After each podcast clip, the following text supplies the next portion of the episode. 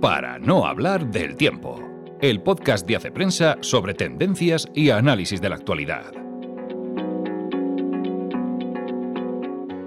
Hola amigos, soy Ana Sánchez de la Nieta y una semana más nos encontramos en el podcast de Hace Prensa y vamos a repasar brevemente los asuntos que hemos abordado en este final de febrero. Y hoy vamos a hablar en primer lugar de diversidad, que es un término en alza. Cualquier gobierno, empresa o grupo social presumen cuando son capaces de incluir en sus filas a personas que pertenecen a minorías, ya sean raciales, religiosas o sociales. El último gobierno que ha presumido de su sensibilidad hacia la diversidad es precisamente el de los Estados Unidos, liderado por Biden. Hoy tenemos con nosotros a Rafael Serrano, director de Hace Prensa, que esta semana eh, ha escrito un artículo con el provocador título de Diversidad de escaparate. Hola Rafa, ¿realmente piensas que hay una parte de la diversidad que es postureo? Hola Ana, eh, me refiero a una diversidad que se consigue por la vía fácil, por así decir, nombrando para puestos directivos a personas de grupos subrepresentados, como mujeres o miembros de minorías. Era muy bien enseñar una foto de un consejo de administración diverso, y eso no tiene nada de malo, pero hay que preguntarse qué tiene de bueno para la gran mayoría de las personas de esos grupos personas que no tienen opción de salir en el escaparate de los altos cargos si primero no se hace con ellas un esfuerzo de promoción desde abajo.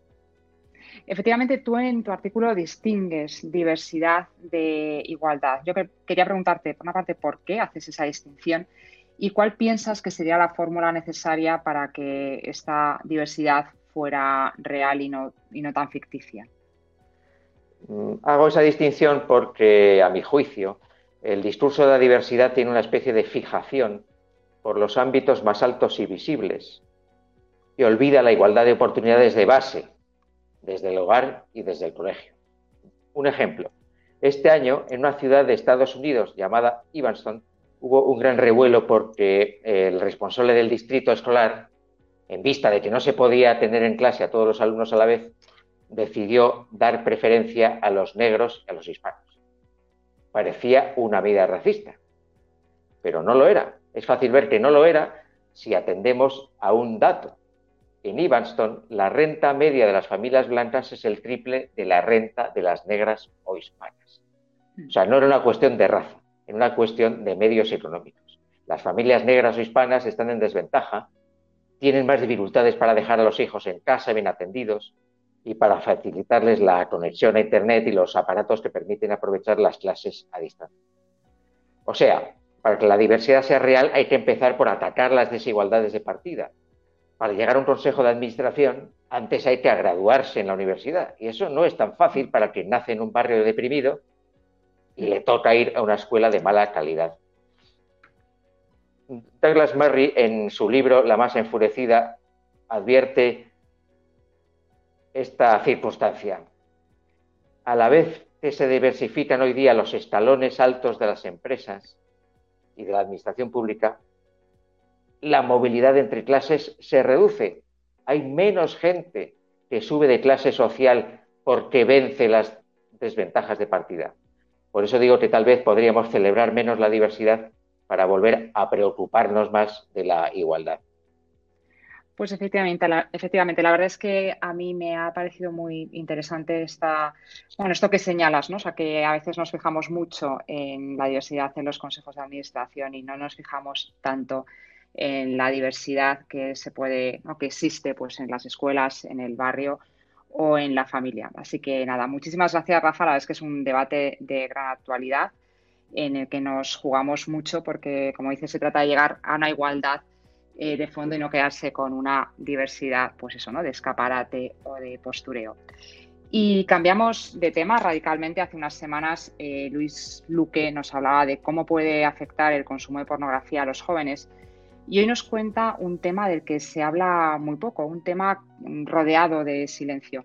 Me refiero a las posibles secuelas que pueden sufrir las personas que se dedican a esta industria de la pornografía. Bueno, pues hemos publicado una entrevista a una joven norteamericana que estuvo 10 años metida en el mundo del porno, exactamente de 2001 a 2010. Se llama Diana Lynn Spangler y en la actualidad es cristiana, está felizmente casada y acaba de ser mamá de dos gemelas. Lo que nos cuenta Diana es poca broma. Eh, ella no se mete en detalles escabrosos, pero sí nos describe lo triste y degradante que es la vida de las mujeres y hombres que se dedican al porno. Nos habla de los que actúan, pero también de algunas mujeres que dirigen y que han sido abusadas ellas mismas. La historia de esta muchacha puede ser muy interesante, porque por una parte eh, nos muestra que por muy metido que esté uno en un pozo, puede llegar a redimirse. Y por otra, porque su testimonio es un toque de atención a quienes dicen que no hay nada de malo en ver porno. Y pasan por alto el tremendo daño emocional, psicológico y material que padecen las personas que lo protagonizan. Efectivamente, Luis, muchas veces estas personas son víctimas de una industria que las maltrata y es muy positivo visibilizar esta realidad. Y por último, en nuestro bloque de actualidad queda hablar de la entrevista Hace Prensa de este mes. Álvaro Sánchez León ha hablado con la periodista Ana Iris Simón por su libro Feria. Yo reconozco que no he leído este libro, tengo muchísimas ganas de leerlo y, sobre todo pues después de, después de leer el texto de Álvaro Sánchez León. Eh, me parece que Ana Iris Simón es una mujer que habla sin pelos en la lengua, que desafía la dictadura de lo políticamente correcto, ahora que es muy difícil desafiar esta dictadura, y que se atreve a subrayar cosas como, como estas. ¿no? O sea, dice que defender siempre lo nuevo por el simple hecho de serlo puede ser una absoluta estupidez. La verdad es que es muy interesante el diagnóstico de Anaíris Simón y os animo a que leáis la entrevista completa en Hace Prensa. Y de libros pasamos a cine con Claudio Sánchez. Estrenos de cine. Llevamos varias semanas acostumbrados a una cartelera con muy poco brillo, pero esta semana llega una película con tres actores ganadores del Oscar, Denzel Washington, Jared Leto y Rami Malek, en un thriller escrito y dirigido por John Lee Hancock, responsable entre otros de películas como Un Mundo Perfecto o Un Sueño Posible. Hay algo que no entiendo. ¿Cómo alguien con el mejor porcentaje de casos resueltos trabaja 15 años sin que lo asciendan? No iría a la iglesia adecuada. Cuando te miro a los ojos, lo que veo no me gusta. Denzel Washington se mete en la piel de un personaje terminal que se sabe prácticamente de memoria. Él será el elegido para encontrar a un asesino en serie que ha puesto en jaque a la policía en los últimos meses. Lo mejor de la película es la interpretación de Jared Leto, este enigmático actor ha sido nominado al Globo de Oro y al Sindicato de Actores por este peculiar personaje. Sí que le gusta mi coche. Mucho. ¿Cómo es el maletero?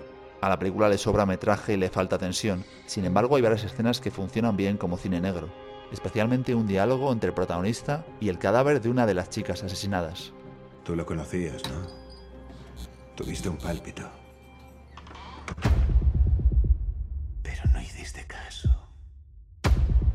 Deberías haber escuchado ese pálpito. Como yo te estoy escuchando ahora. Puedes hablar conmigo. Soy el único amigo que tienes.